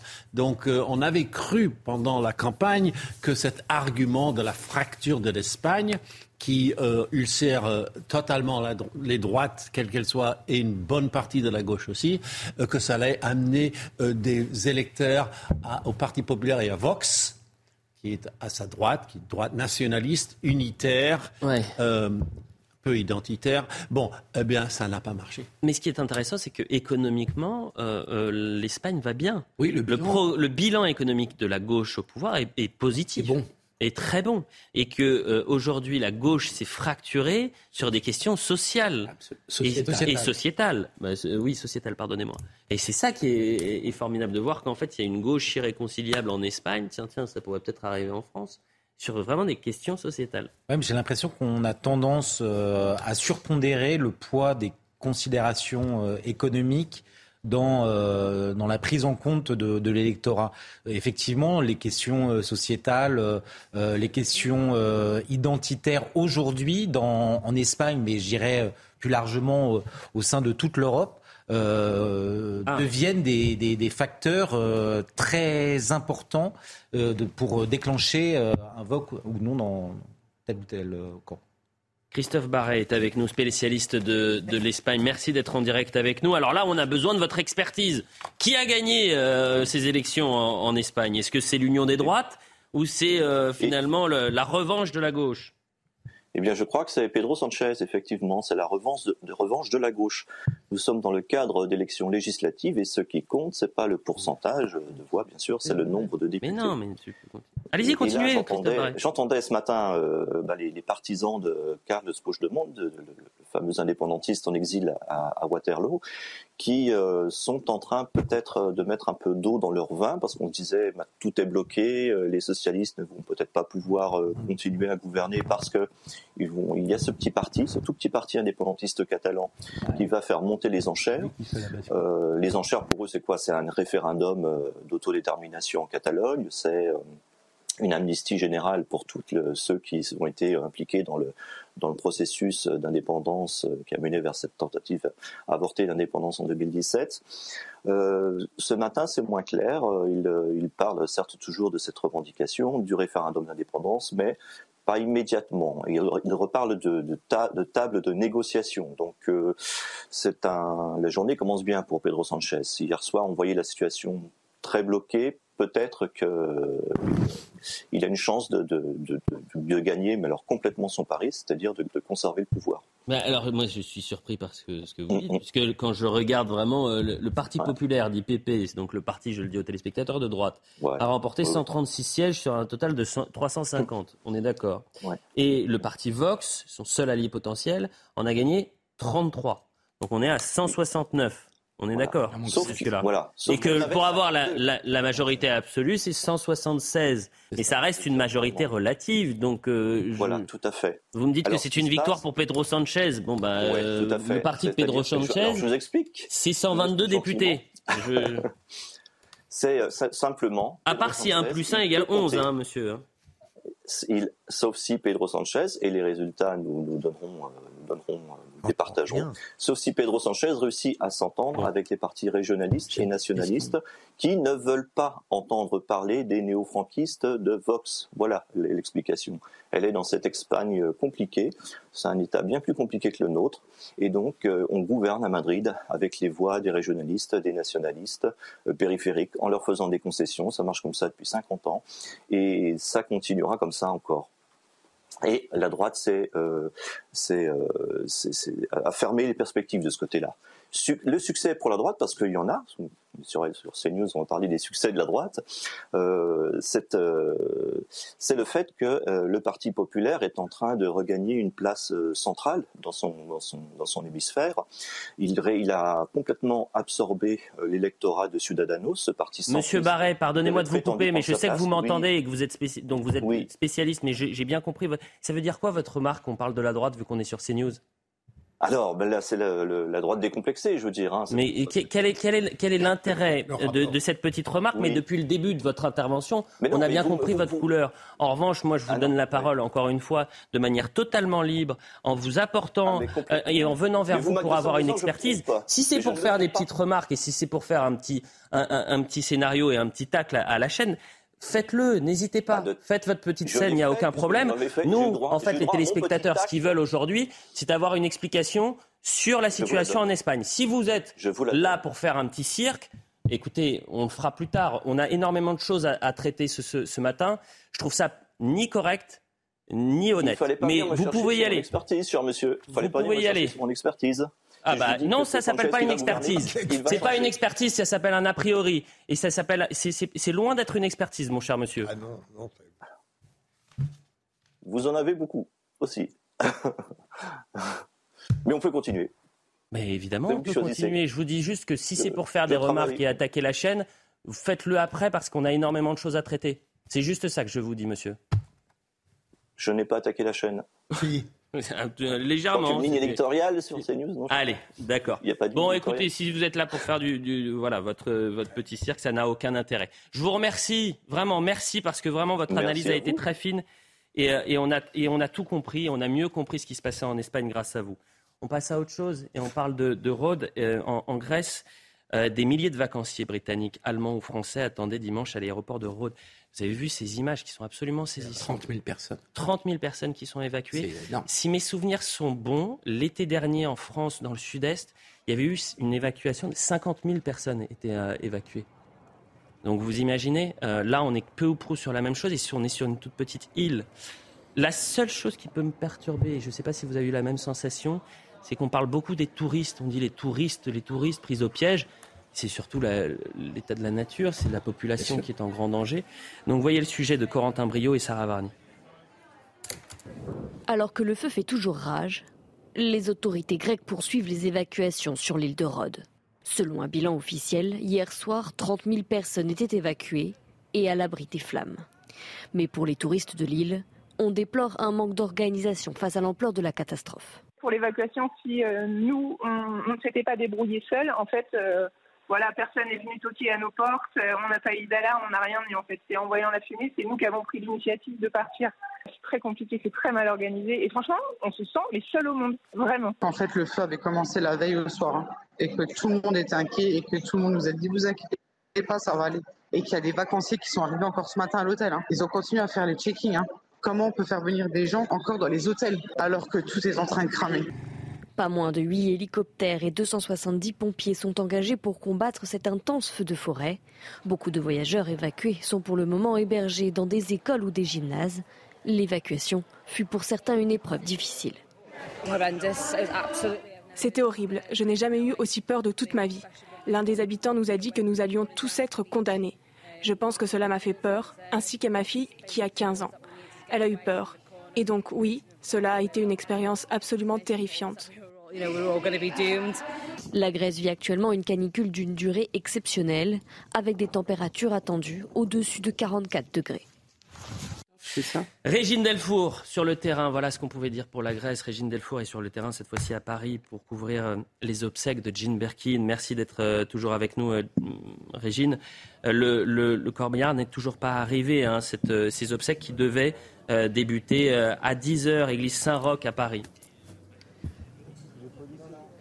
Oui, euh, ça devait arriver à. Enfin, la, cérémonie devait débuter à 10h, mais à mon avis, elle débutera plutôt à 10h30. Tout le monde attend euh, donc euh, le cercueil qui doit arriver, ainsi que, la famille hein, de, Jane Birkin. Alors là, une voiture est en train d'arriver.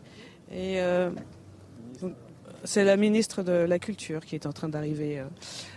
Elliot, il euh, fallait que je vois qui, euh, qui était derrière la porte. Et, nous attendons tous, tout le monde attend ici donc que le cortège funèbre arrive. On entend des sirènes, on ne sait pas si c'est s'il va arriver, s'il va être escorté.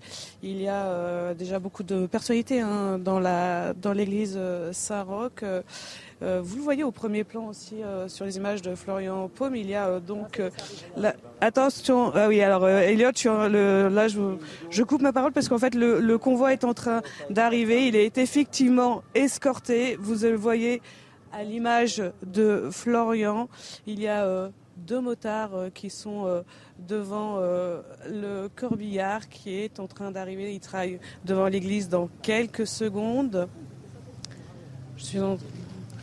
Vous le voyez donc à l'image, là, euh, deux policiers euh, qui, sont, euh, qui ont escorté le corbillard. le cercueil arrive donc juste à l'instant devant l'église Saint-Roch. Elliott. il y a plusieurs voitures derrière, à peu près neuf véhicules. Ça doit être la famille. Là, on va voir Charlotte Gainsbourg qui, je crois, est aussi dans le corbillard. Elle est là avec, euh, je crois que c'est sa sœur euh, Lou Doyon, qui sont, qui sont, oui, euh, c'est Charles Gainsbourg et, et Lou Doyon qui viennent d'arriver et qui sont les premières de la famille à sortir. ensuite, il y a les enfants aussi, les petits-enfants de Jane Berkin. Vous voyez les différents petits-enfants notamment euh, Ben Attal, euh, Alice Attal, Joe Attal aussi. D'autres euh, personnalités sont en train d'arriver. un peu plus loin, je vois le, frère de Jane Berkin qui, est aussi présent. Elliot et la cérémonie va sûrement commencer d'ici cinq petites minutes. On reste évidemment sur vos images, Régine Delfour, depuis l'église Saint-Roch à, Paris. Je le disais tout à l'heure, cette euh, église où, 500 euh, personnes euh, ont pu intégrer l'église Saint-Roch. une église exiguë, finalement un, environnement très intime, très intimiste, très avec énormément de pudeur, qui représentait, qui correspond parfaitement à la personnalité de, de Jane Birkin. On a pu voir distinctement Charlotte Gainsbourg, euh, vêtue de noir bien sûr, mais extrêmement belle, gracieuse euh, ce matin, avec ses 500 donc invités les plus proches de, Jane Birkin qui sont à l'intérieur. Plusieurs centaines de personnes sont venues autour de, l'église Saint-Roch à, Paris pour rendre hommage à l'actrice décédée, je le rappelle, le 16 juillet dernier à son domicile à l'âge de 76 ans. Euh, alors c'est difficile de faire des comparatifs, mais comme c'est une icône et du cinéma et de la culture française, il faut revenir aussi à, ces icônes qui nous ont euh, quittés, comme euh, Johnny Hallyday. Moi j'ai le souvenir, j'étais lorsque, au moment de l'hommage populaire pour Johnny Hallyday, qui se tenait pas très loin d'ailleurs de l'église Saint-Roch, puis c'était à l'église de la Madeleine. il y avait des milliers, voire des milliers de personnes, vraiment des dizaines de milliers, et le cortège qui était escorté par les, des Harley Davidson. C'était un corbillard blanc, tout, tout blanc. Et je me souviens du silence, place de la Concorde, lorsque le, le corbillard passait. C'est comme vraiment une sorte de, moment historique, une page de l'histoire qui se tournait et qui avançait en direction de, la Madeleine. Comment euh, parler de Jane Birkin sans, sans, sans parler de, de Gainsbourg, bien sûr, on, l'a souvent euh, retracé. Et d'ailleurs, je ne sais pas si vous avez pu euh, aller rue de Verneuil qui est devenu maintenant une sorte de pèlerinage avec des fleurs, alors que ça faisait 30 ans, euh, Philippe Guibert, qu'elle n'avait plus mis un pied à rue de Verneuil. Hein. Oui, bien sûr, mais euh, moi je me souviens d'être allé après la mort de Gainsbourg euh, rue de Verneuil.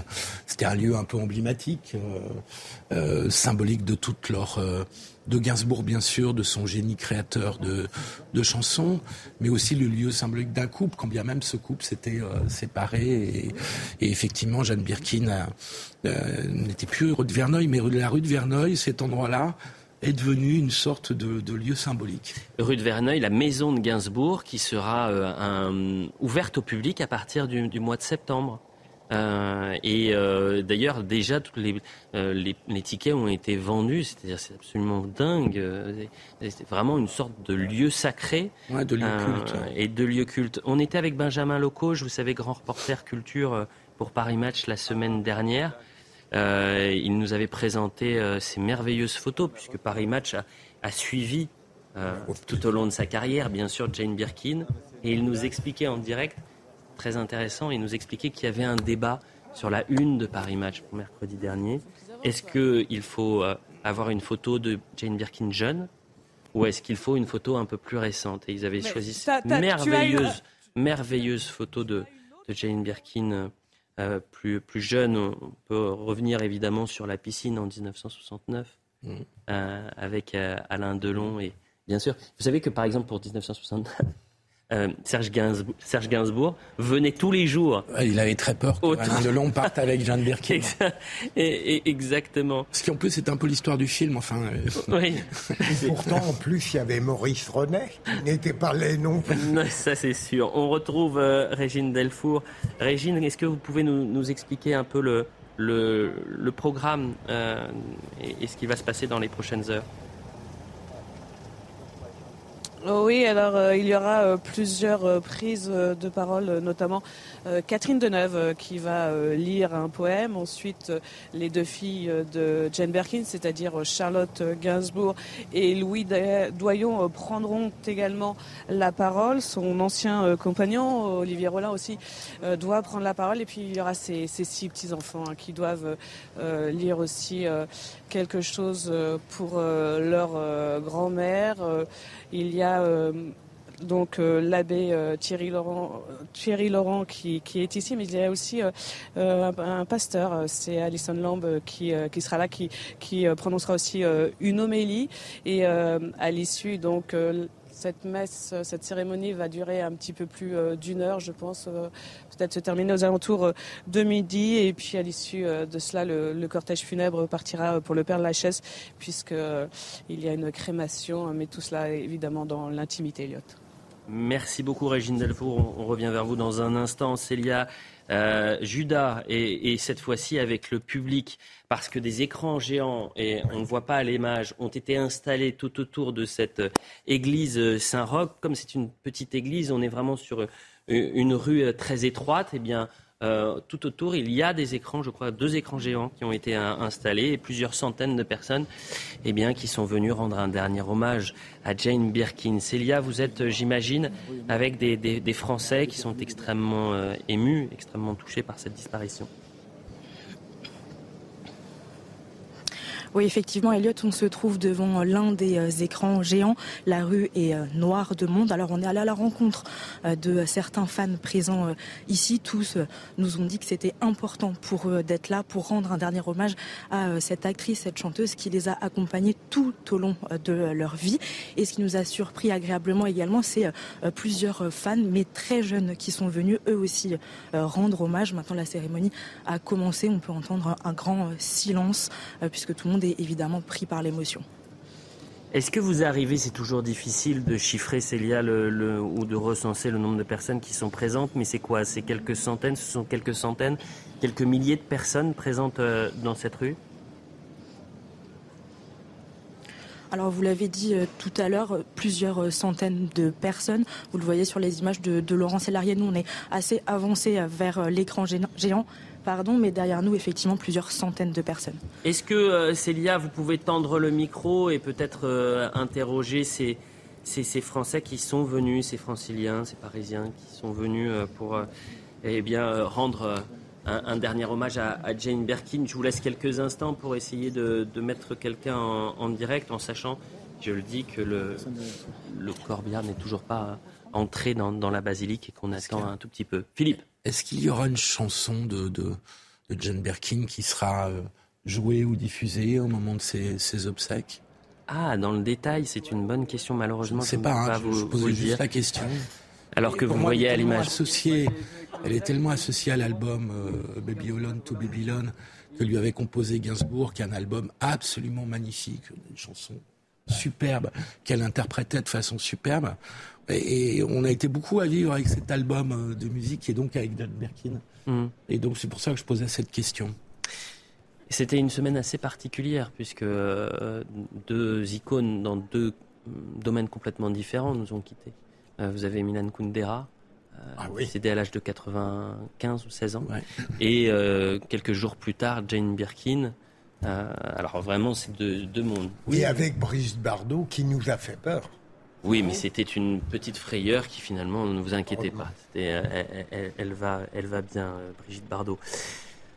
Est-ce que Régine Delfour a, des informations sur le déroulé? Est-ce que des chansons de, Jane Birkin seront peut-être entendu à l'intérieur de cette église Saint-Roch? Vous m'entendez, euh, Régine? Oui, je vous entends. Euh, théoriquement, le cercueil va entrer sur euh, une musique de Maurice Ravel, hein, sur Pavane pour une infante défunte. Attendez, le, cercueil, le corbillard vient de s'ouvrir. Le cercueil va sortir dans quelques instants. Elliot, on sait que comment euh, Charlotte devrait euh, prendre euh, la parole sur fuir le bonheur de peur qu'il se sauve. Et à l'issue de la cérémonie, le cercueil devrait sortir sur la javanaise. Ce que je vous propose, c'est que nous vivions cette, cette séquence en, silence et qu'on fasse vivre évidemment cette séquence aux, téléspectateurs sans pour autant faire le moindre commentaire alors que le corbillard va dans quelques instants rejoindre l'église Saint-Roch.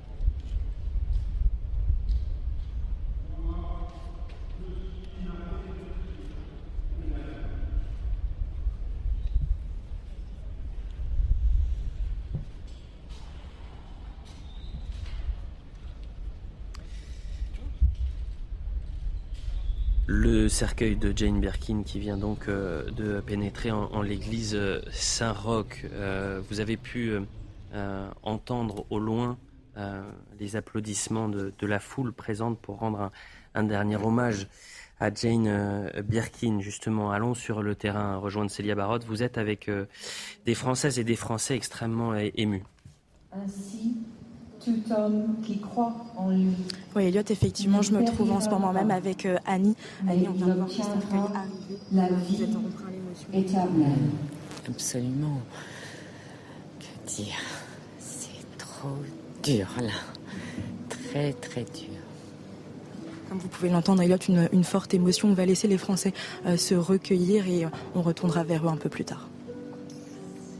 Merci beaucoup Célia. Si vous pouvez pas noter la caméra, c'est très bien pour qu'on puisse assister aux premières images et, encore une fois, on laisse euh, euh, vivre ces moments extrêmement forts, extrêmement émouvants.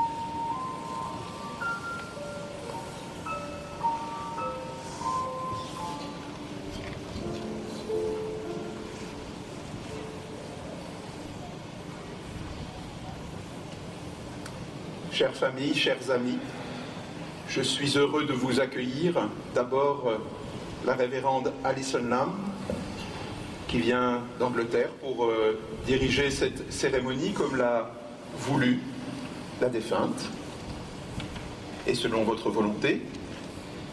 Le révérend Mark Osborne, qui est recteur de l'église Saint-Georges à Paris. Vous avez pu euh, découvrir cette arrivée du cercueil en l'église Saint-Roch sous cette musique de Maurice Ravel que vous aviez décelé tous les deux, Philippe Bilger et Philippe Guibert. Pavane pour une infante défunte.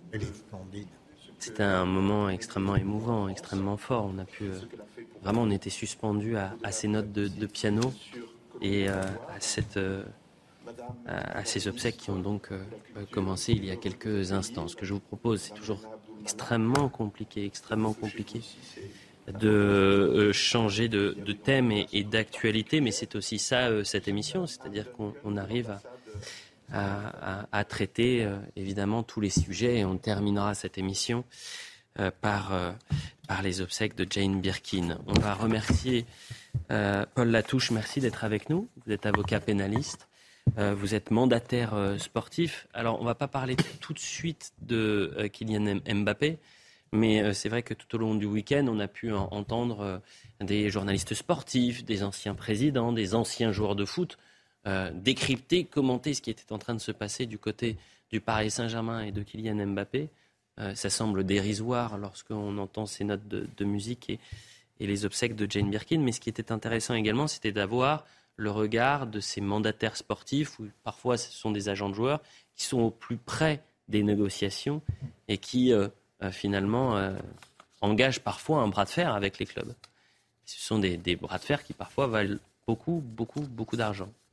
Absolument. Alors à ce stade, il est impossible de savoir jusqu'à quand durera ce bras de fer, mais ce qui est certain en revanche, c'est que le Paris Saint-Germain est parti en, en tournée de pré-saison au Japon et qu'il a laissé à Paris Kylian Mbappé dans un contexte que l'on connaît, évidemment, euh, avec des problématiques contractuelles, puisque Kylian Mbappé est actuellement sous contrat avec le Paris Saint-Germain jusqu'au 30 juin 2024, et qu'il a une année en option, euh, qu'il a d'ores et déjà euh, signifié au Paris Saint-Germain comme ne souhaitant pas être levé. Mhm. C'est-à-dire que Kylian Mbappé est susceptible de quitter le club dans un an, tout simplement, ce que le Paris Saint-Germain voit d'un mauvais œil, puisque lorsqu'il l'a signé en mai 2022, euh, il entendait bien évidemment que Kylian Mbappé reste jusqu'en 2025. Alors évidemment, vous n'avez pas un œil sur ce contrat-là, mais de manière générale, vous pouvez nous éclairer. Euh, est-ce que ce que fait aujourd'hui Kylian Mbappé est euh, juridiquement légal? Est-ce qu'il est dans son bon droit? Alors absolument, il ne faut pas oublier que Kylian Mbappé est un joueur de professionnel. les joueurs de football professionnels sont à la fois soumis au code du sport, mais également au droit du travail. Et ce qu'il ne faut pas oublier, c'est que les clubs de football professionnels ont l'obligation de délivrer aux joueurs les conditions pour pouvoir exercer leur activité professionnelle. Alors c'est assez intéressant puisqu'il y a quelques mois, c'est-à-dire en, mars 2023, la Cour d'appel de Paris a déjà rendu une décision qui concernait le Paris Saint-Germain au sujet d'Atem Ben Arfa, euh, qui s'était retrouvé il y a quelques années dans une situation peu ou prou similaire euh, à celle de Kylian Mbappé, si ce n'est qu'il n'a pas évidemment la notoriété de Kylian Mbappé. Il avait été délibérément laissé à l'écart à la fois pendant le stage de pré-saison, mais également pendant la saison régulière. Euh, il avait ensuite saisi le Conseil de prud'homme de Paris, qui ne lui avait pas donné euh, gain de cause, et il avait interjeté appel. Et la Cour d'appel de Paris, en, mars 2023, a donné raison à Atem Ben Arfa en considérant qu'il avait été victime d'un harcèlement moral. C'est-à-dire qu'il a considéré que le Paris Saint-Germain avait fait pression de manière excessive sur Atem Ben Arfa, qui bénéficiait pourtant d'un contrat de travail à durée déterminée, pour qu'il quitte le club. Hmm. Alors ça peut paraître symbolique, puisqu'effectivement, le Paris Saint-Germain a été condamné à lui verser un euro euh, de dommages et intérêts à titre symbolique. Simplement, on est sur des clubs euh, à dimension internationale et l'image de marque est évidemment particulièrement importante. Quand vous euh, négociez un, contrat, ou du moins quand vous paraffez le, contrat, c'est quoi par exemple une, une, les clauses qui sont mises à l'intérieur. Moi, j'ai pu voir, par exemple, pour Kylian Mbappé, il y a une clause de euh, fidélité. C'est-à-dire que s'il va jusqu'au bout de son contrat, et plus il prolonge dans son contrat, plus il gagne des millions d'euros. Absolument. Donc, euh, ce qu'il faut, savoir, c'est que c'est assez libéral et que d'un État à l'autre, il peut y avoir un certain nombre de choses qui peuvent changer. Euh, je pense notamment à l'Angleterre, qui est beaucoup plus libérale que la France sur un certain nombre de clauses qui peuvent être envisagées. Euh, je regarde M. Hermel qui connaît particulièrement Madrid, ça fait rare de ma part. Euh, je, ne suis pas la bonne personne. Tout à fait. C'était un... et, et, dans le cas de, de Kylian Mbappé, j'ai pas eu l'occasion euh, de, de, de, C'est mon souci officiel. j'ai pas eu le temps. De... Alors je le dis aux téléspectateurs, au moins on peut rire un peu. donc Philippe Guibert, qui est évidemment chroniqueur chez nous, a effectivement un, sosie que je découvre maintenant. C'est vrai, c'est Fred Hermel. Mais moi, j'avais jamais fait le rapprochement. Mais on l'a rapproché avec Pascal. C'est pas avec Pascal Pro. Euh, oh. il était venu présenter euh, son ah. dernier bouquin. Ah non, mais là, et donc nous étions l'un à côté de l'autre. Et, voilà, c'est mon sosie et je suis son sosie officiel. non, c'est Fred Hermel qui est votre sosie. Euh, vraiment, non. tout à fait excusé. Ah, ah, exceptionnel. exceptionnel. Revenons donc. Les pensées ne se confondent pas. Non. Fred, euh, Fred Hermel euh, posera quelques questions après à, Paul Latouche. Euh, non, mais plus, revenons à, ce sujet. C'est-à-dire que vous mettez, des, vous incluez, des, quand vous négociez, quel est le, le, le, là, quel est le poids de Kylian Mbappé dans cette négociation, par exemple mais il est gigantesque en réalité, puisqu'aujourd'hui on parle d'un joueur qui est potentiellement le, meilleur joueur du monde, qui était le meilleur buteur de la dernière Coupe du Monde et euh, qui est susceptible d'ailleurs de devenir potentiellement le meilleur buteur de l'histoire de la Coupe du Monde. Donc il est évidemment en, position de force.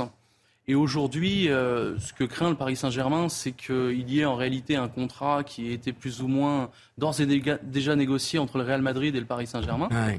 Et ce, alors même que la FIFA, euh, dans son règlement relatif au transfert des joueurs, dans son article 18, prévoit expressément que les contrats peuvent être négociés euh, qu'à compter des six derniers mois.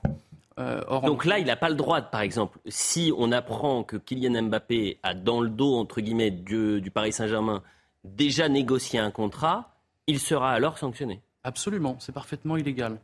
Euh, après, on est toujours dans la même difficulté, c'est la question de la carence probatoire. On aura, euh, pour réussir à déterminer qu'en réalité il y a réellement une négociation entre Kylian Mbappé et le Paris Saint-Germain, c'est extrêmement compliqué. Et on peut penser qu'en tout état de cause, il n'y aura pas de suite judiciaire à proprement mm. parler euh, à ce feuilleton qui risque de durer jusqu'à la fin du mercato. Est-ce que le problème qu'il allait réagir. avec Kylian Mbappé, c'est qu'on sait qu'il veut aller au Real et le Real a fait signifier qu'il le voulait. Donc on peut dire que de manière implicite, on est déjà euh, même pas dans une négociation, mais dans un rapport de force et de stratégie. Oui, absolument. C'est une analyse qu'on peut tout à fait faire et c'est extrêmement intéressant parce qu'en réalité, euh, il y a des jeux de pouvoir qui s'opèrent dans le cas d'espèce. Et ce qu'il faut savoir, c'est qu'à partir du moment où il arrive à la fin de son contrat, il a aussi la faculté de, négocier un certain nombre de de, clauses dans son nouveau contrat et des primes à la signature. Donc en fait, si on, résume un peu ce qui est en train de se passer, c'est une affaire de gros sous.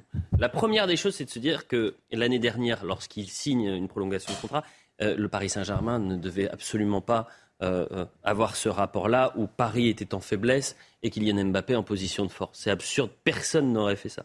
Et la deuxième, c'est une histoire de gros sous, c'est-à-dire que si Kylian Mbappé veut rester, c'est parce que aussi il y a la prime de fidélité, donc qui s'est estimée, euh, alors c'est vraiment du conditionnel, c'est quasiment 80 millions d'euros, et puis vous aurez possiblement une prime à la signature s'il vient, il arrive libre au Real Madrid, de 100 à 150 millions d'euros. Vous imaginez Donc on est dans des sommes. lâche rien. Hein. Oui, mais moi, euh, il a toujours respecté le club. Toujours. Sportivement, il l'a toujours ah respecté. Sur le terrain, il n'a jamais confondu le club de foot avec le club Madjim. Donc le, ça, le probable n'est pas que Kylian Mbappé arrive au Real dès cet été, euh, à la fin du mois d'août. Eh ben, écoutez, ça c'est une possibilité, mais je voulais vraiment euh, avoir l'analyse de, de, Paul Latouche sur l'aspect technique. Et Fred, euh, merci. Fred, merci Fred. Bon, écoutez, puissions s'ouvrir un tout petit peu. Je trouve que c'est le PSG, le PSG le grand perdant de cette affaire. Mais évidemment. C'est un bimage. Paris Saint-Germain qui, qui, a perdu. Euh, bien sûr, même si peut-être que l'image, comme c'est une histoire de dizaines, voire centaines de millions d'euros, l'image de Kylian ah Mbappé sera également écornée. Elle l'est déjà. Depuis, Elle l'est déjà. Mais depuis euh, un an. Ce que je vous propose, et je vais remercier tout le monde pour cette émission, euh, Audrey Missirac à la réalisation, Bouka Abella à la vision, Rodrigue Leprado au son, ont aidé à préparer cette émission, Marine Lançon évidemment, chef d'orchestre, et Maxime Leguet. Euh, merci à, tous les six. On n'a même pas pu, euh, Thomas Bonnet. Euh, On verra pour parler du remaniement et, d'Emmanuel Macron plus tard. Et d'Emmanuel Macron qui prend la parole à, 13h. Quittons-nous sur ces images, ce dernier hommage pour les obsèques de Jane Birkin en l'église Saint-Roch à, à, Paris, avec ces centaines de personnes qui sont réunies pour eh bien, saluer et accorder un dernier adieu à, à Jane Birkin. Merci à tous les six. L'info se poursuit sur CNews.